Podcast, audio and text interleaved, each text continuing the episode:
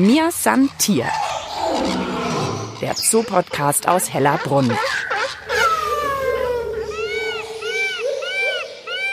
Hallo und herzlich willkommen zu einer neuen Folge von Mir san Tier, der Zoopodcast aus Hellerbrunn. Mein Name ist Mischa Drautz und ich kann euch jetzt schon versprechen, heute schauen wir so richtig hinter die Kulissen des Tierparks. Wir sind im Verwaltungstrakt in der Tierarztpraxis, weil wir reden heute über Kot, Kacke, Dung, vielleicht auch über Haufen, Äpfel, Fläden, Würste, Köttel, weil es eben gerade auch in einem großen Tierpark dazugehört, wie bei uns Menschen zu Hause ja auch. Und für diese Folge habe ich gedacht, brauchen wir einen nicht zimperlichen Gast. Dr. Christine Gohl vom Hellerbrunner Tierärzte-Team. Lacht da, da bin ich schon richtig bei dir, oder? Ja, mit nicht zimperlich auf jeden Fall. Das ist schon so. Manchmal ist einfach ein beschissener Job, das muss man ehrlicherweise sagen, aber einfach, weil wir von Kotproben hier geflutet werden, die wir zur Untersuchung bekommen. Und deswegen habe ich gedacht, ich gehe auch nicht in die Anlage, weil da müsste ich ja bei jedem Tier vorbeischauen, sondern ich komme einfach zu dir in die Tierarztpraxis, weil du sammelst wirklich Kotproben von eigentlich allen Tieren, oder? So wie Briefmarken andere sammeln. Also so hobbymäßig würde ich das jetzt nicht sagen. Also wenn du dich hier umguckst, Missa, dann siehst du hier bei uns an der Wand einen Kalender. Und es ist so, dass wir als Tierärzte eine Tierbestandsbetreuung machen. Wir haben im eigentlichen Sinne nicht eine Tierklinik, sondern die Bestandsbetreuung, das Früherkennen von möglichen Problemen, bevor die Tiere überhaupt klinisch was haben, ist unser Hauptanliegen. Also das Vorbeugen, Prophylaxe. Und diese Tiere sind ja ihr Leben lang oder in der Zeit, wo sie bei uns sind, immer auf der gleichen Anlage. Also man kennt es vielleicht von Pferden oder von Rindern. Der Bauer hat dann fünf Weiden und dann werden alle paar Wochen die auf eine andere Weide getrieben. Und das hat natürlich nicht nur was damit zu tun, dass der Bauer seine Kühe gut ernährt haben will und dort das frische Gras wächst, sondern es hat auch was damit zu tun, dass es natürlich ein Hygienethema ist, wenn sie immer an der gleichen Stelle sind, wo sie ihren Kot absetzen. Und wenn du eine große Tiergruppe hast und du eventuell Parasiten hast, dann können die sich einfach schneller ausbreiten. Parasitologie ist ein ganz wichtiger Part in der Früherkennung. Und hier siehst du für jede Woche dieses Jahres schon vorgegeben, welcher Arbeitsbereich uns die Kotproben bringt. Und von dem her, ja, ich sammle. Wir wollen also heute natürlich erfahren, was du daraus lesen kannst, sage ich mal, aber natürlich auch wirklich, wie unterschiedlich die wirklich bei allen Tieren ist. Das ist ja ganz unglaublich. Als erstes mal, gibt es denn Tiere, die gar nicht machen? Gar nicht ist nicht. Das sind quasi nur die Jungtiere Mutterleib drinnen, wo das quasi über die Nabelschnur, die versorgt werden und quasi diesen Kot anschoppen, bis sie auf die Welt kommen, also Säugetiere, und dann zum Beispiel in den ersten Lebenstagen das sogenannte Darmpech absetzen. Der ist oft sehr dunkel, sehr klebrig und das ist quasi das ganze verdaute Fruchtwasser während der Trächtigkeit, Schwangerschaft, was auch immer. Das gilt für alle Säugetiere. Die setzen quasi in dieser Zeit kein Kot ab. Urin schon, aber kein Kot. Und ansonsten muss jeder und jetzt zeig doch mal her, was hast du hier zu bieten? wir schauen mal. Wir haben in der Regel pro Woche so 10 bis 15 Kotproben, je nachdem. Also wir müssen es ja immer schaffen und haben äh, jede Tiergruppe standardmäßig. Und dann bekommen wir aber auch noch die Kotproben von den Pflegern, die natürlich ein besonderes Auge auf ihre Tiere haben, von Tieren, die auffällig wären. Jetzt habe ich ja zum Beispiel eine vom Nilgau, Nilgau-Antilopen. Die laufen über die Anlage, die wissen, wie Köttel von Nilgau-Antilopen aussehen im Vergleich zu den Hirschziegen, die dort noch mitlaufen und im Vergleich zu den Axishirschen, die mitlaufen, da erkennen die die. Nilgau kann ich gleich mal allen sagen, Oliven. Es sind eigentlich Oliven. ich weiß jetzt nicht, ob in Zukunft jeder noch gern Oliven essen will, wenn du das so sagst. Aber, aber so sieht's aus, wirklich. Ja, Eindeutig. Äh, Wie schwarze Oliven. Es gibt ja von der Größe her auch unterschiedlich große Niloantilopen oder unterschiedlich große Giraffen. Also oftmals können die Tierpfleger auch sehr genau sagen, an welcher Stelle ein bestimmtes Tier immer köttelt, weil sie da immer köttelt. Oder dass einer besondere Färbung hat, ein bisschen heller, ein bisschen dunkler. Oder immer dazu neigt, ein bisschen weicheren Kot zu haben oder ein bisschen härteren. Also das ist ganz, ganz viel, was wir erkennen können. Wir müssen jetzt vielleicht auch gleich sagen, die sind in so kleinen Plastiktütchen genau. drin. Also, das ist schon mal ganz gut. Die bringen es jetzt nicht einfach auf den Teller oder so dir, sondern in Plastiktütchen. Natürlich, wir müssen hier hygienisch arbeiten. Das ist ganz ein mhm. wichtiger Part. Deswegen müssen die auch richtig beschriftet werden, von wem das ist, wann das genommen worden ist, auch ähm, in der Regel an welchem Tag das genommen worden ist. Jetzt hast du in der Mitte gerade nochmal jemand rausgeholt. Das sieht jetzt eher von der Größe aus braun wie ein Ei in der Form. hat ein viel größeres Volumen, es ist faserig. Und wenn ich die Tüte jetzt aufmachen würde, kannst du den Zuhörern auch gleich beschreiben, wie das riecht. Oh, oh. Geruch ist ein, ein, ganz wichtiger Part für uns. Das hier sind Kotproben von Pflanzenfressern. Das heißt, sowohl die Nilgau-Antilope als auch in dem Fall jetzt der Kiang, also eine pferdeartige Spezies, reine Pflanzenfresser. Kot von Pflanzenfressern riecht in der Regel aromatisch. Der hat natürlich ein bisschen Kotgeruch, wenn man Pferdekacke schon mal getreten ist, weiß man, wie das ist. Aber es ist definitiv anders, wie mit dem Schuh an der Isar in einen Hundehaufen zu treten, geruchlich gesehen. Und genauso ist das halt bei uns auch. Und wenn ich dann einen Kian-Kot kriegen würde, wo ich schon am Büroschreibtisch merke, dass irgendwie nicht normal riecht, dann ist das für uns ein ganz wichtiger Part. Also von dem her schnüffel mal ein bisschen mhm. rein. Also es ist, mhm. es ist so kräutrig, aber es ist aromatisch. Also auch wenn du Elefanten nimmst oder sowas, ist ein Geruch, der anhaftet, aber es riecht per se nicht unangenehm. Also für uns ist Kot nichts Unangenehmes. Es ist ein ganz, ganz wichtiger Parameter, um eigentlich deine ganze Haltung bewerten zu können. Weil das, was ausgeschieden wird, ist das, was vorne reingeht. Genau, also eigentlich ist es ja bei Tieren wie bei Menschen wahrscheinlich. Ich esse und nutze dann die Stoffe, die gut für meinen Körper sind und der Rest muss halt wieder raus. Ja, ich bin, was ich esse. Also von dem her ist das ja bei uns ein Riesenpart, dass wir in dieser Bestandsbetreuung, in diesem großen Team, ja zum Beispiel mit der Futterwirtschaft und eben mit den Tierpflegern schauen, dass die Tiere, die in unserer Obhut sind, einfach optimal ernährt werden, Tierart und speziesgerecht und auch vielleicht individualgerecht, weil ich fütter natürlich ein, ein Jungtier muss ich im ersten Moment gar nicht füttern, weil es in der Regel Säugetiere sind, die das von der Mama kriegen. Aber dann schaut man, dass man denen speziell was anbietet und ich fütter sie anders wie zum Beispiel einen geriatrischen Patienten. Also ein ganz altes Tier, das vielleicht Zahnprobleme hat, das langsamer ist im Fressen. Und dann wäre es tatsächlich so, dass du in dem Kot auch sehen würdest, dass die Fasern, die Pflanzenfasern schlechter zerkleinert sind. Also du kannst auch am Kot sehen, ob der Rest vom Körper einfach passt. Deswegen wichtig ah, wir haben noch, noch einen. Was. So, da darf der Messer auch gleich nochmal riechen, aber mhm. ich mache es erst nachher auf. Das hier ist jetzt der Kot von einem Fleischfresser. Der ist sehr hart, wenn du da schon drauf hast. Der ist bockelhart da drinnen. Oh, ja. Und zum Teil habe ich dann auch richtig Knochen drinnen. Knochen? Das, ah, ja, gut. Wo, wo geht's hin? Klar. Genau. Wir machen ja natürlich eine Ganzkörperfütterung. Das heißt, bei unseren äh, Raubtieren, sprich Löwe, Tiger, Luchs, Manule, die kriegen ja kein Dosenfutter. Die artgerechteste Fütterung bei Raubtieren oder Fleischfressern ist einfach die Ganzkörperfütterung, sprich, die kriegen das Kaninchen mit äh, Fell und Knochen oder das Hühnchen mit Federn und Knochen, weil sie A, die Mineralstoffe aus den Knochen raus brauchen, B, weil sie auch diese, sagen wir mal, kotpflichtigen Stoffe wie Knochen auch zum Teil wieder ausscheiden. Das brauchen sie auch für die Verdauung mit dazu. Und da muss man ein bisschen gucken, umso älter die Tiere sind, umso schlechter sie vielleicht auch kauen können, umso schwieriger kann das manchmal mit einer Knochenfütterung werden. Der Hundebesitzer weiß das, dass viele Hunde damit ein totales Problem haben und gerne auch einen Darmverschluss kriegen durch eine Knochenfütterung. Aber wir sehen das bei unseren Wildtieren tatsächlich nicht. Das ist für sie eine artgerechte Fütterung. Und deswegen, wenn ich jetzt einen Luchskot kriegen würde, der total weich wäre und der anders aussieht, wie er aussieht, dann wüsste ich schon, da ist irgendwas nicht in Ordnung. Dann rufe ich hinten an und sage, liebe Kollegen, ist irgendwas mit unserem Luchs? Habt ihr da irgendwas gesehen? Hat den letzten Tagen Kot abgesetzt? Also das ist einfach super wichtig. So, jetzt, jetzt schauen wir den Luchs auf. an. Grau, hellbraun und tatsächlich eher Würste, würde ich jetzt mal sagen. Ja, und jetzt. Jetzt sind wir mutig. So, jetzt sind wir mutig. Äh, der Lux wird aufgemacht und. Oh, oh, wow, wow. Okay, okay. Ich bin doch lieber bei Pflanzenfressern, glaube ich. Also das ist fast schon ein bisschen scharfer Geruch. Ja, es ist total. Also es ist nicht der Gestank, es ist das Brennen in den Augen. Mhm. Genau, der Micha guckt nur gerade ein bisschen verkniffen. Ja, aber es ist tatsächlich ein typischer Geruch für Fleischfresser. Wer ist jetzt der Schlimmste? Jetzt musst du es auch sagen. wir sind uns alle ziemlich einig, wir lieben Mähnenwölfe. Aber der Code, der ist schon hardcore. Also das ist schon, man riecht sie, egal in welchem Zoo dieser Welt man ist. Man riecht, wo Mähnenwölfe wohnen, weil sie auch gerne mal ihr Futter verbuddeln und Aas fressen. Und die haben so einen starken Eigengeruch, das ist schon irre. Mir san Tier. Der Zoo-Podcast aus Hellerbrunn einfach zu finden und zu abonnieren auf allen gängigen Podcast-Plattformen wie Spotify und iTunes oder auf der Website des Münchner Tierparks hellerbrunn.de.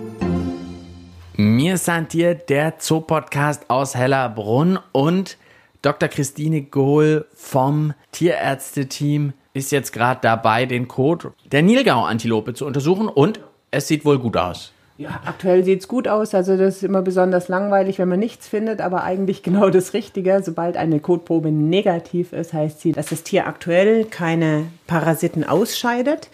Häufig müssen wir aber mehrere Tage hintereinander sammeln, weil nicht Parasiten permanent ausgeschieden werden. Und für uns ist halt einfach dieses frühe Erkennen ganz wichtig. Jetzt wird aber ja nicht jeder Kot gesammelt und zu dir gebracht, hoffe ich mal für dich. Was ist denn mit dem anderen überhaupt? Ich meine, das sind ja auch wirklich riesige Mengen bei so vielen Tieren, die ihr habt. Es ist so, dass die Entsorgung von Tierkot über das tierische Nebenproduktegesetz tatsächlich sehr klar gesetzlich geregelt ist. Welchen Kot darfst du zum Beispiel auf eine Kompostierung oder in eine Biogasanlage bringen und nachher vielleicht wieder in Form von Mist oder Gülle auf die Felder bringen?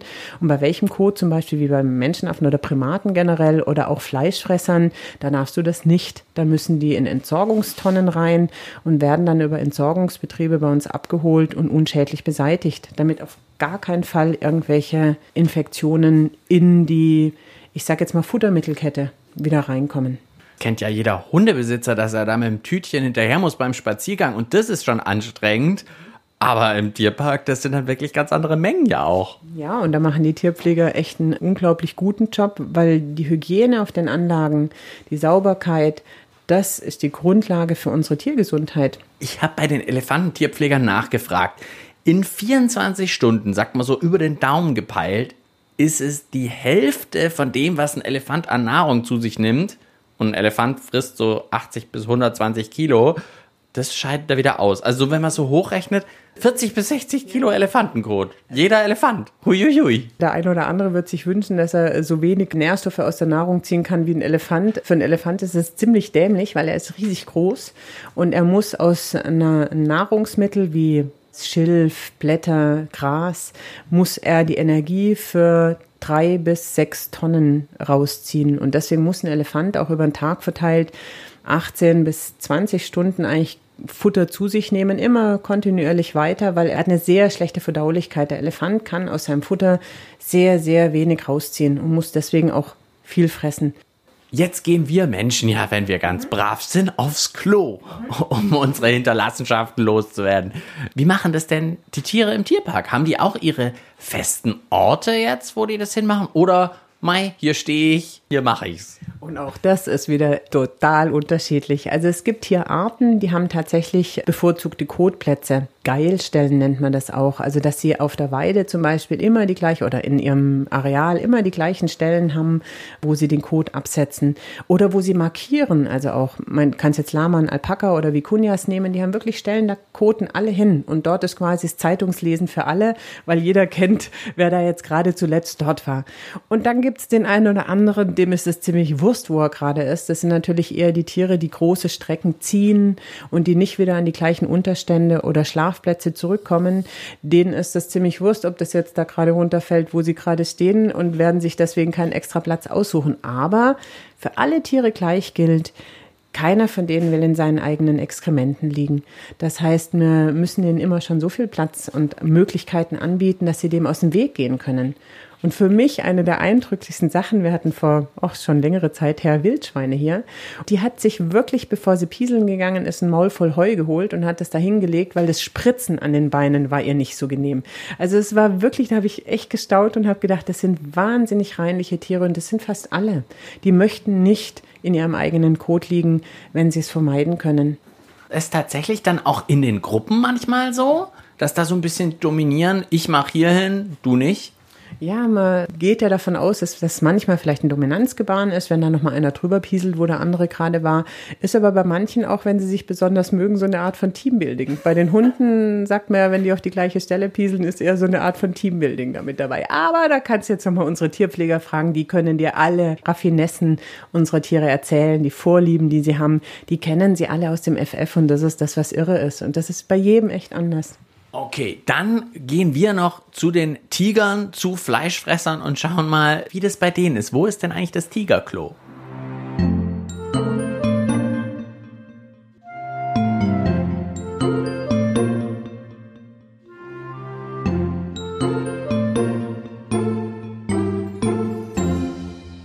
Wir sind hier der Zoopodcast aus Hellerbrunn und jetzt bin ich mit Annette Zimolong, Tierpflegerin bei den Tigern eben bei den Tigern. Hallo. Hallo. Wir sehen, die Tiger sind gerade nicht auf dem Klo. Leider für unsere Folge. Wäre schön. Ja, ich habe den Tigern noch nicht beigebracht, auf Kommando aufs Klo zu gehen. Tut mir leid. Sie liegen gerade ganz gemütlich da in ihrer kleinen Höhle in der Außenanlage und schlummern ein bisschen, die zwei. Das machen Tiger so bis zu 20 Stunden am Tag. Das ist völlig normal.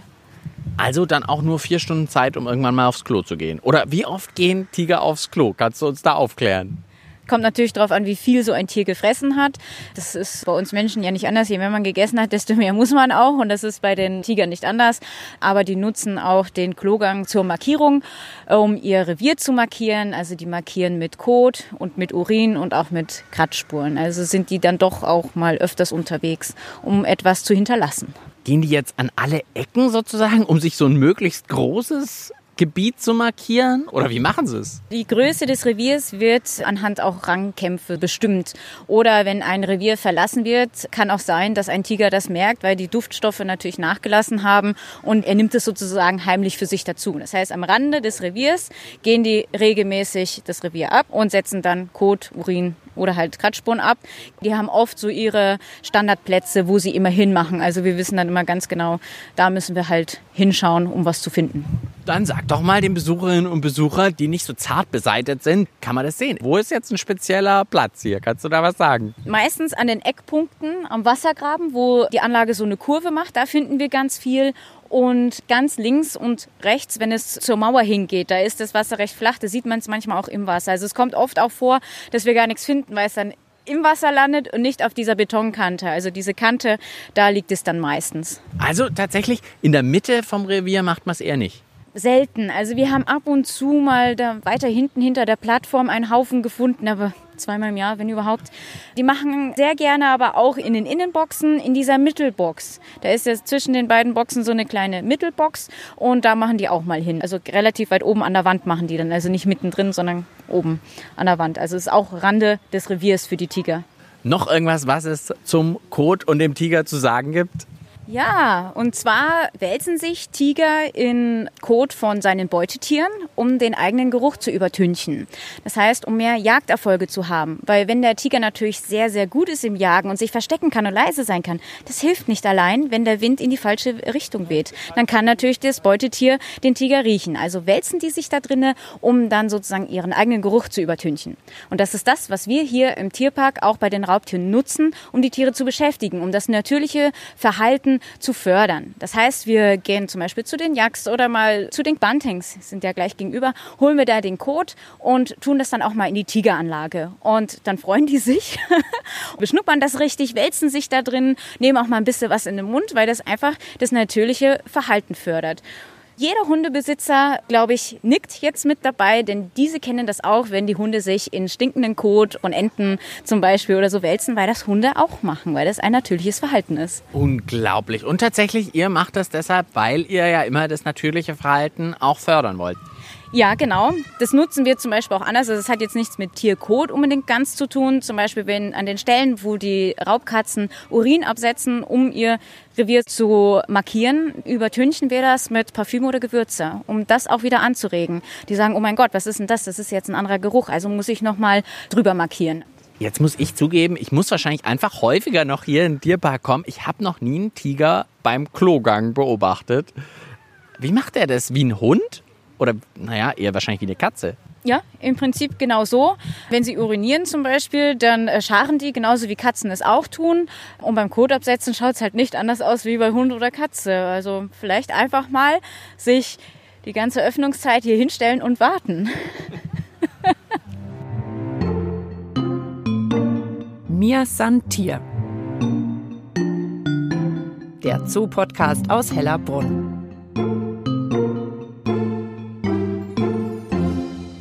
Nach der spannenden Tigergeschichte sind wir gleich weitergezogen, nämlich zu den roten Pandas, zu Mio und Justin. Annette ist natürlich auch noch bei mir, Tierpflegerin hier im Tierpark Hellerbrunn. Warum hast du mich jetzt noch extra zum Abschluss mit zu den Pandas genommen? Was gibt's hier noch Besonderes zu erzählen? Ja, die Pandas, die verwerten ihr Futter nicht so sehr wie andere Tiere. Dementsprechend müssen die mehr essen und müssen auch dementsprechend mehr Kot absetzen. Aber das Besondere ist, wenn man jetzt am nächsten Tag den Kot einsammelt, sieht man ganz genau, was der Panda gegessen hat. Also man sieht die Schalen von den Weintrauben, man sieht auch Apfel drinne. Heute habe ich auch ein Häufchen gefunden, wo sogar eine ganze Traube zu sehen war. Also da hat der Panda nicht draufgebissen, sondern einfach runtergeschluckt und dann kommt es genauso wieder raus. Also hat er von der Traube sozusagen nichts abbekommen. Und wenn es zum Beispiel Apfel oder Bier Birne gibt, dann geht das mehr ins Orangene von der Farbe her und die Konsistenz ist ganz anders. Also dann ist es eher so wurstartig. Und wenn die viel Bambus essen, dann sind das wie so kleine olivförmige Kugeln. Genau. Olivförmig, das sage ich. Christine Gohl, die Tierärztin, hat mich vorhin immer ein bisschen belächelt, aber so sieht's aus. Mio und Justin sind natürlich wieder hoch oben in ihrem Baum. Jetzt kommt die Miu gerade den Baum langsam runtergeklettert. Muss die jetzt aufs Klo? Also gehen die unten oder machen die auch mal vom Baum aus runter? Also ich kann jetzt nicht sagen, ob sie jetzt aufs Klo muss. Da müssen wir sie erstmal fragen. Es kann natürlich sein, dass sie einfach nur was trinken möchte oder auf die andere Seite der Anlage möchte. In der Regel machen die Pandas auf dem Boden. Also wir finden meistens alles am Boden, aber Miu ist da irgendwie ein bisschen komisch. Die haben ja ihre Futterhütte, dieses spitze Häuschen da. Und wenn sie dort sitzt, dann kotet sie dort auch. Also jeden Tag müssen wir da Kot runterkratzen. Was die auf dem Baum machen, das ist dann urinieren, indem sie sozusagen ihre Äste, ihren Baum, ihre Wir markieren. Das machen sie auf dem Baum und Kot eigentlich meistens unten. Genau. Wenn man eigentlich mal so guckt, wie groß so ein kleiner Panda ist und wie viel dann am nächsten Tag eingesammelt werden muss, das ist dann schon wirklich beeindruckend. Für euch Tierpfleger sind die ja eigentlich nicht so richtig gut, die Tiere. Also die, die schlechte Futterverwerter sind, die machen euch ja besonders viel Arbeit. Ja, das stimmt, aber wir finden das gar nicht schlimm, weil wir machen ja deshalb den Job, um für die Tiere da zu sein, egal wie viel Kot sie absetzen. Wer ist denn so ein super Futterverwerter, der eigentlich frisst und fast alles davon gebrauchen kann und wenig ausscheidet? Gibt's das? Wer ist das denn hier im Tierpark? So was mir einfällt, was so jeder eigentlich kennt, sind zum Beispiel Kaninchen, Meerschweinchen.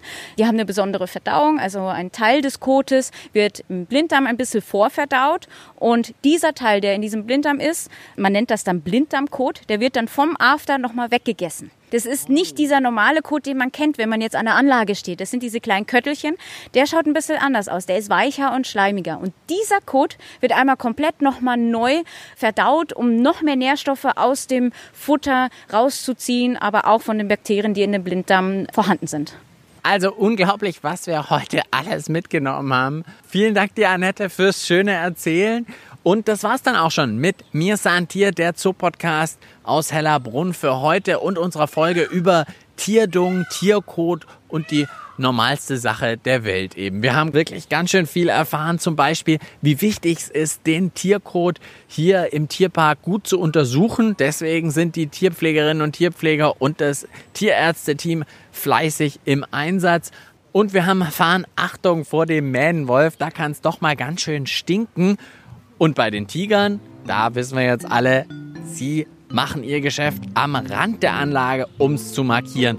Auch das kann man sicherlich gut beim nächsten Tierparkbesuch beobachten. Am Mikrofon verabschiedet sich Mischa Drautz und ich sage bis bald im Tierpark Hellerbrunn. Mir san Tier. Der Zoo-Podcast aus Hellerbrunn.